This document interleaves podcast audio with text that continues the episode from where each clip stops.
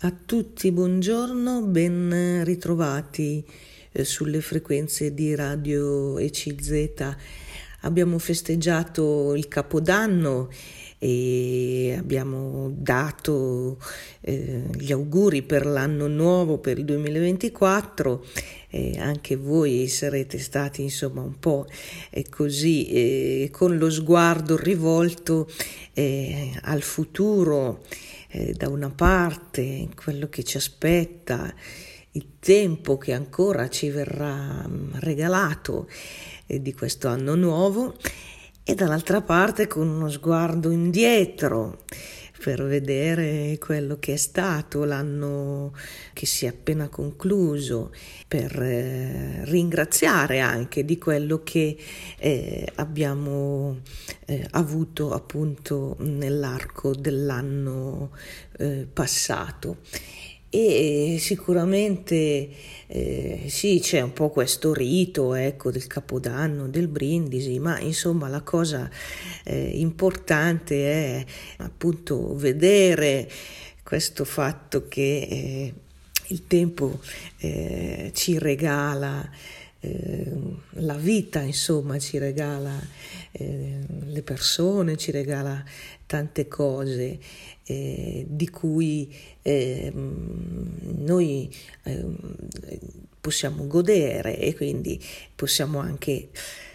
ringraziare. Certo è il tempo un po' anche dei bilanci e quindi si sente dire insomma in questi giorni cosa c'è stato, eh, cosa è andato bene, cosa è andato male, ma io credo che senz'altro nasce in noi un senso di appunto gratitudine, un, un, un ringraziamento eh, per le cose eh, belle, le cose buone che eh, abbiamo eh, avuto. E prima di tutto voglio citarvene alcune. Eh, poi vi leggerò ecco, anche qualche riga di un autore che mette un po' in su questo canale del ringraziare e nonostante tutto, nonostante tanti problemi, tantissime difficoltà, ma teniamo vivo questo sentimento di gratitudine che ci porta a posare l'attenzione appunto anche sulle cose più eh, positive eh, che eh, l'anno um, vecchio ci ha portato e, e, forse l'anno nuovo anche ci porterà. E allora è giusto anche avere un senso di ringraziamento. Ecco, vi dicevo, la prima cosa così di cui possiamo parlare noi qui, trovandoci alla radio, alla radio ECZ, è senz'altro la comunità. Ecco, voglio dire proprio questo fatto della, della, radio, mm, è una piccola cosa, ma ci ritroviamo uniti. Eh, la radio ECZ ci dà una possibilità di parlare, di comunicare. La radio ci dà la possibilità di incontrarci, anche se in un modo un po' sui generis, ecco.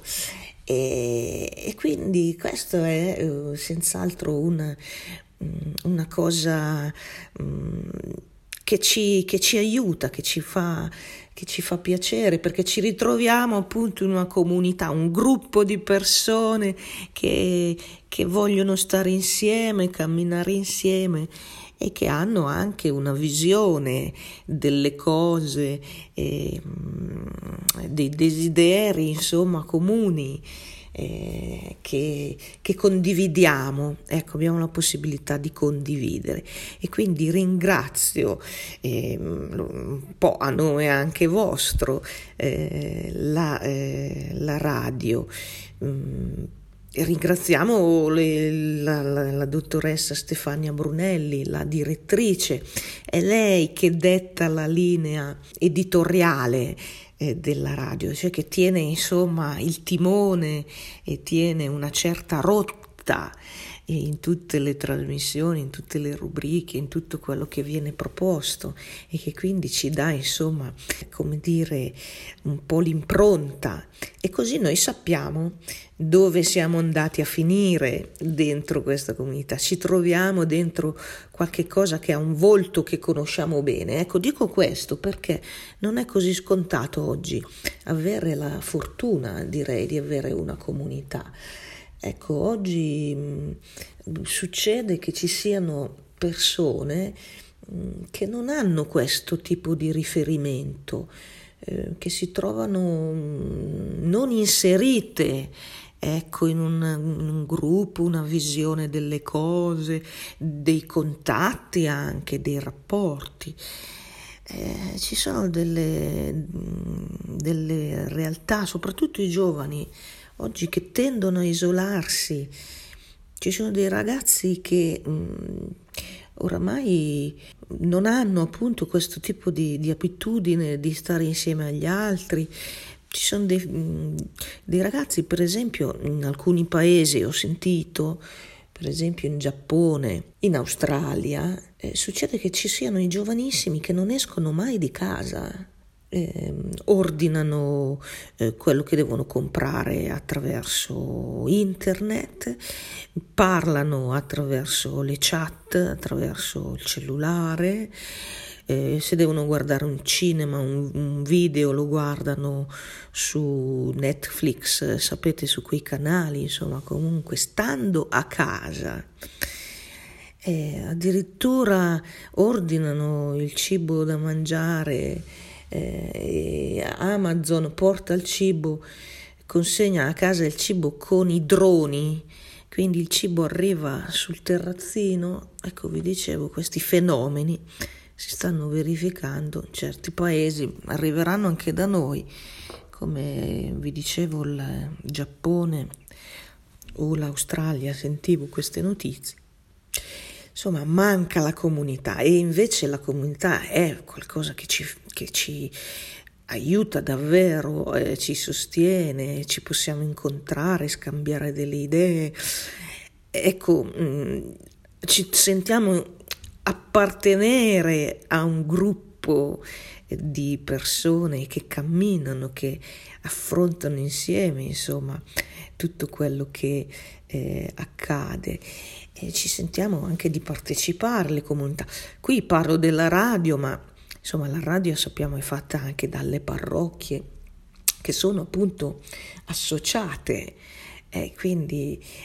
anche quelle sono delle comunità, è una cosa di cui ringraziare, avere un luogo dove si condivide un, un cammino, un percorso, dei valori, anche un credo religioso eh, in questo caso. E allora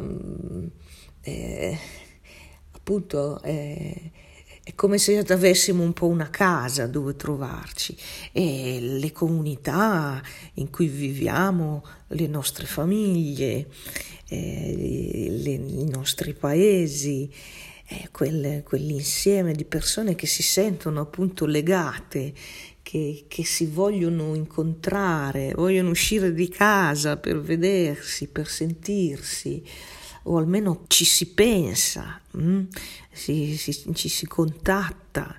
eh, si cerca di sapere come sta quella persona, come sta quell'altra e così gli altri di noi. E questa è proprio una cosa da eh, considerare proprio eh, come un grande dono, quello della comunità. E quindi presto un primo ringraziamento, un ringraziamento per ciò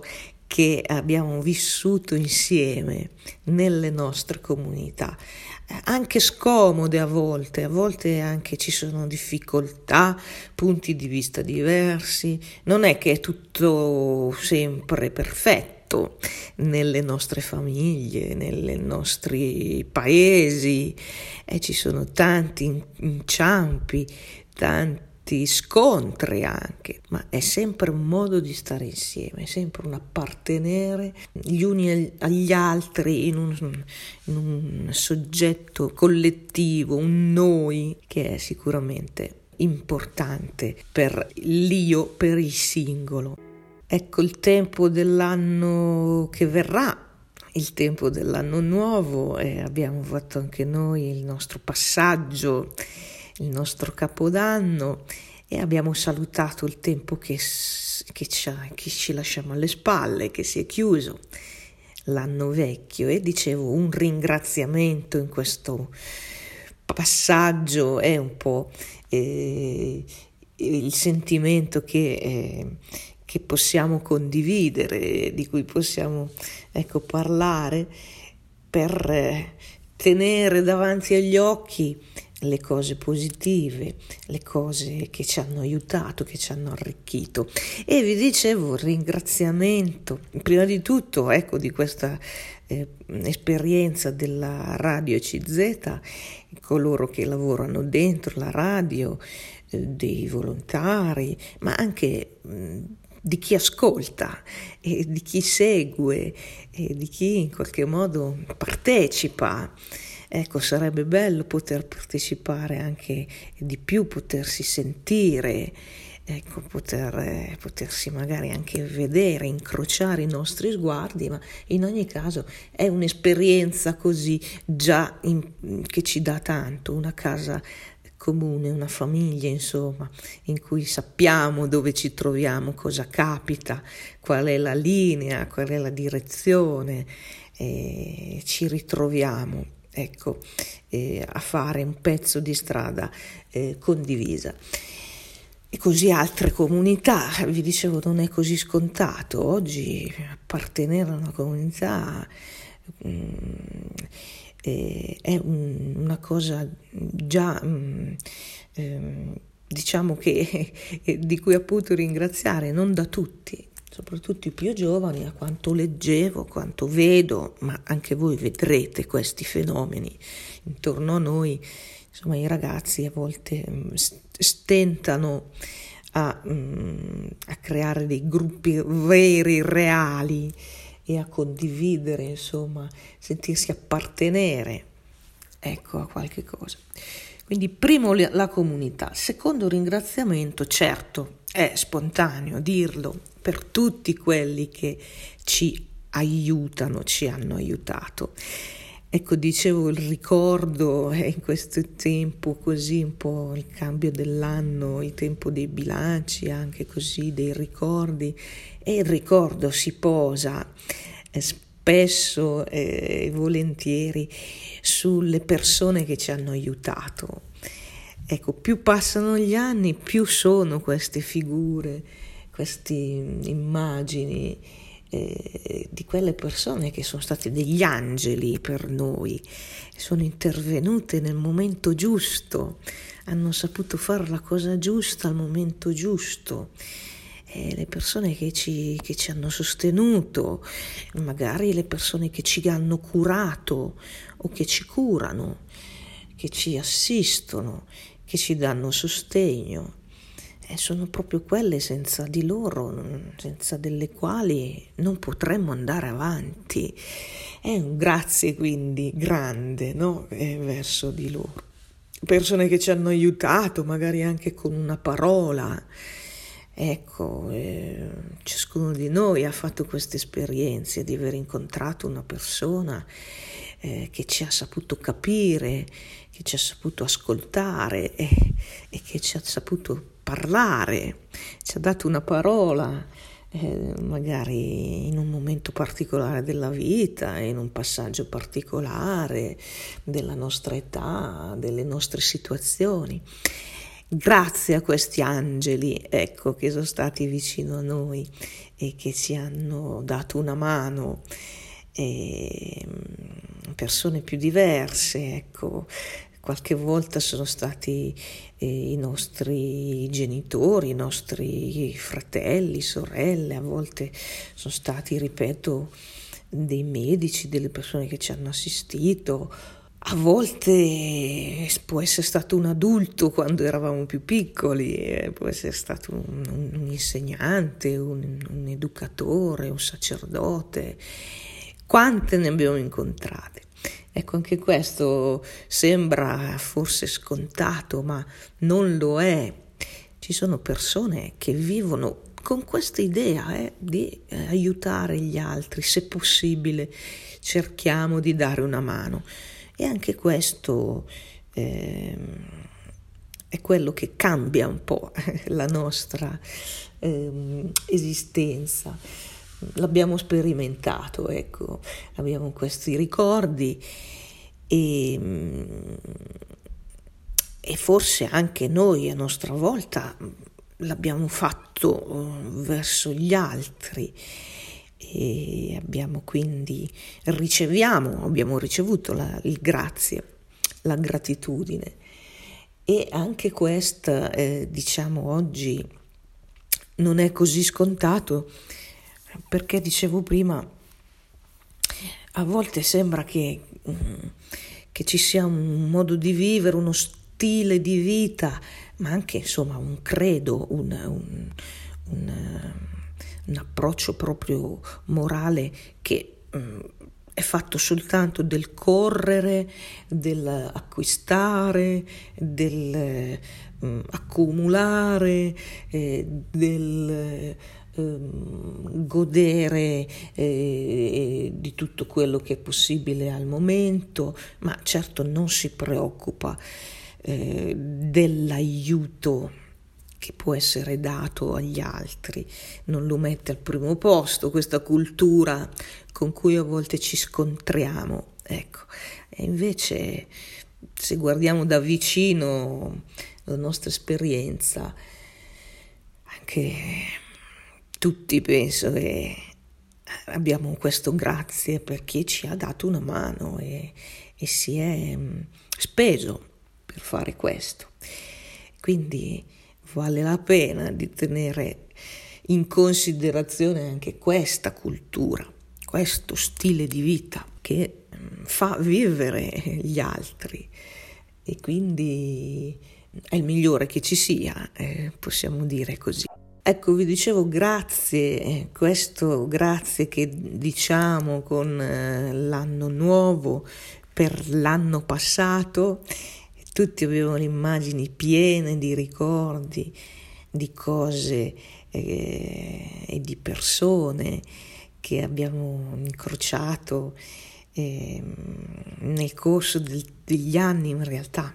tutti gli anni, tanti anni magari, per qualcuno di noi anche tanti, tanti anni. E allora si accavallano un po', si, so, si sovrappongono un po' anche questi ricordi come una catena ecco, di persone e che, di, eh, di eh, appunto comunità e, e persone che abbiamo incontrato. E dicevo, l'esperienza della comunità, eh, delle nostre famiglie, del nostro quartiere, mm, magari anche la casa dove abitiamo, magari la parrocchia eh, condividiamo ecco, eh, con altre persone eh, alcuni tratti di strada, la stessa radio CZ, quindi un, questo è qualcosa che ci, um, ci accompagna. Da vicino la comunità, ci sostiene, soprattutto magari nei momenti più difficili, nei momenti in cui siamo più um, portati più al pessimismo. Ma eh, alla fine eh, troviamo appunto una casa comune, ci sentiamo appartenere a questo, che la squadra diciamo va avanti e ci, e ci sostiene, eh, a volte ci, ci porta proprio, no? in senso positivo. Abbiamo visto anche un grazie per eh, le persone, proprio in carne ed ossa, ma come angeli che sono venuti e ci hanno dato una mano nei momenti magari difficili, eh, davvero mh, mm, nei momenti appunto eh, più di, di prova della nostra vita, di incertezza, di dubbio, di pericolo, eh, di bisogno. E allora queste persone che sono venute ci hanno dato una mano, le ricordiamo con tanto affetto, con tanta gratitudine. Ognuno di noi ha la propria esperienza.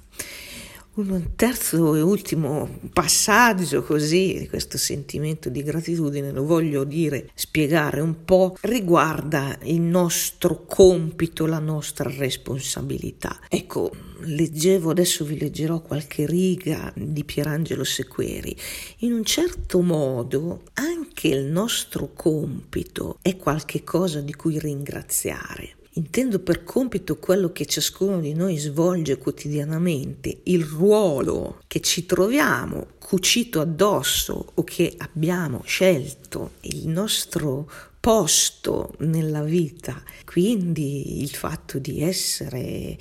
persone che hanno un compito lavorativo magari, oppure persone che adesso non lavorano più ma hanno il compito di eh, stare con i,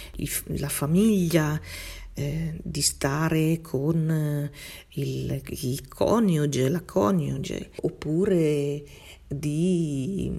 eh, stare e semplicemente dando testimonianza di una vita vissuta e di una saggezza accumulata in tanti anni, ecco penso alle persone più anziane. La responsabilità anche che abbiamo di fare bene eh, il nostro lavoro, di fare bene le cose che ci, eh, ci toccano in qualche modo, in qualche modo accettare questo compito, questo ruolo. Ecco, questo ci costa sicuramente, diciamo la responsabilità, anche questa oggi non va molto di moda, mm, non è molto, eh, diciamo così, eh, ben vista, ma al contrario a me pare di dire che dobbiamo ringraziare perché proprio quelle nostro avere, diciamo così, la, la testa alta, la schiena dritta, si sarebbe detto un tempo, è anche quello un qualcosa che ci che in qualche modo ci salva, nel senso che ci dà una possibilità di una vita piena, di una vita eh, significativa, di una vita spesa bene. E quindi tutte le volte che abbiamo accettato un compito, una responsabilità, eh, nonostante, ripeto, il carico e mm, i sacrifici, ecco, però vediamo che è qualcosa di, eh, di buono per noi, perché alla fine della giornata alla fine dell'anno o andando avanti mh, mm, nella vita possiamo dire che l'abbiamo fatto quello che ci è stato chiesto e abbiamo fatto eh, con tutto quello che era nelle nostre possibilità. E allora vedete è stato anche un dono avere eh, ricevuto e, e ricevere ogni giorno una certa situazione che sta a noi interpretare. Ecco, questo un po' anche per l'anno che verrà. Sta a noi un po' stare sul palcoscenico come degli attori, ecco, mettere in scena nel modo migliore possibile quello che è la nostra situazione, il nostro, appunto, ripeto, il nostro compito attuale, anche quello di chi magari eh, non è sotto i riflettori, eh, chi magari sta nascosto, chi magari ha una vita di sofferenza, una vita anche magari di solitudine, ma può sempre in qualche modo ehm, avere una dignità e regalare agli altri questa dignità, magari nel, nel, rapporti con le persone che abbiamo vicino proprio, ecco, senza grandi cose. Questo è un po' anche il proposito per l'anno eh, che verrà. Ecco, vi dicevo all'inizio che un po' ho tratto... Mm, così l'idea di questo ringraziamento da un testo di Pierangelo Sequeri che vi leggo, come sempre mette a fuoco qualcosa, credo che condividiamo, e a iniziare dal titolo Grazie per ogni miracolosa normalità. Ecco, vi leggo un po' così come saluto dell'anno vecchio e, e, come augurio per l'anno nuovo. Pierangelo Sequeri, alcuni, eh, un testo di alcun, un po' di tempo fa. Ringraziamo per quello che ci ha portato fin qui. Ringraziamo perché anche quest'anno passato milioni di giovani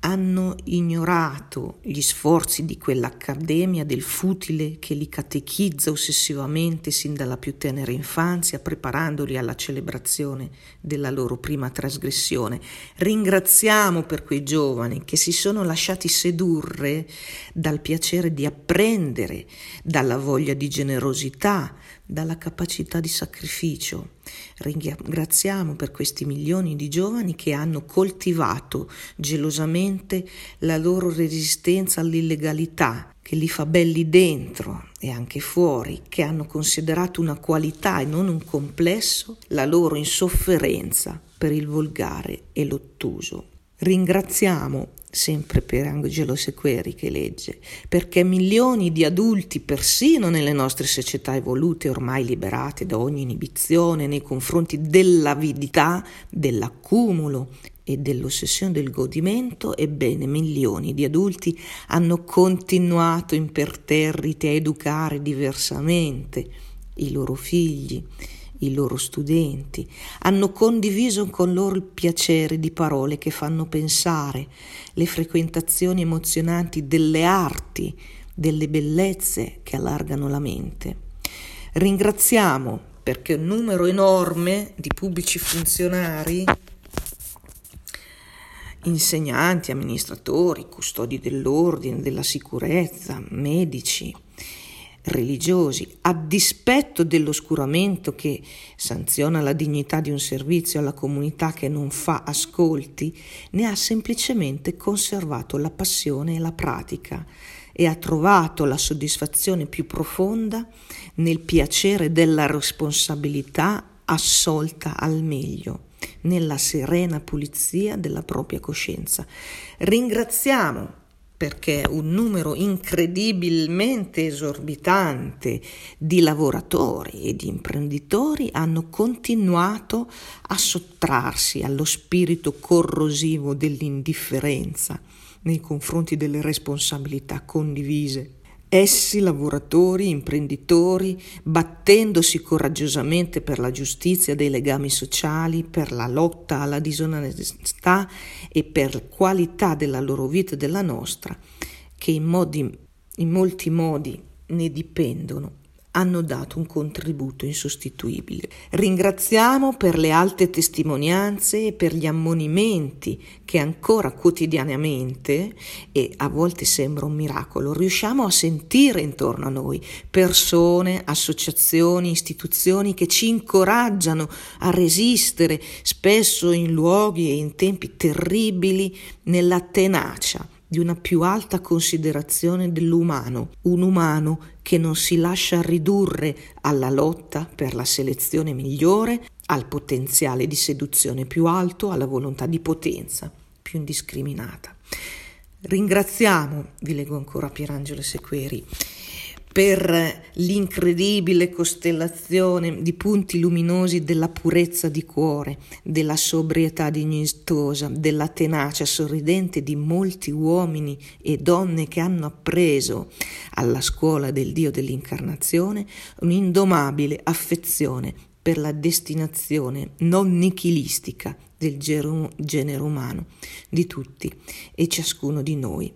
Ringraziamo e abbiamo appena cominciato da passarci la notte dell'ultimo dell'anno a ringraziare invece di passarla a rimuovere. L'anno non si è semplicemente consumato, l'abbiamo vissuto ne ringraziamo. Questo spirito del ringraziamento ci ricorda che è stato pieno di vita buona l'anno passato, che deve essere riscattata dal suo oscuramento, è stato pieno di ordinaria miracolosità grazie alla quale siamo ancora qui. Se gli anni andassero semplicemente come la società dello spettacolo ce li mette in scena con tutti i suoi grilli parlanti e le sue Cassandre davanti spettacolo, saremmo già estinti. È questa la normalità, la normalità degli affetti dell'anima e delle invenzioni dello spirito che tiene insieme il nostro mondo.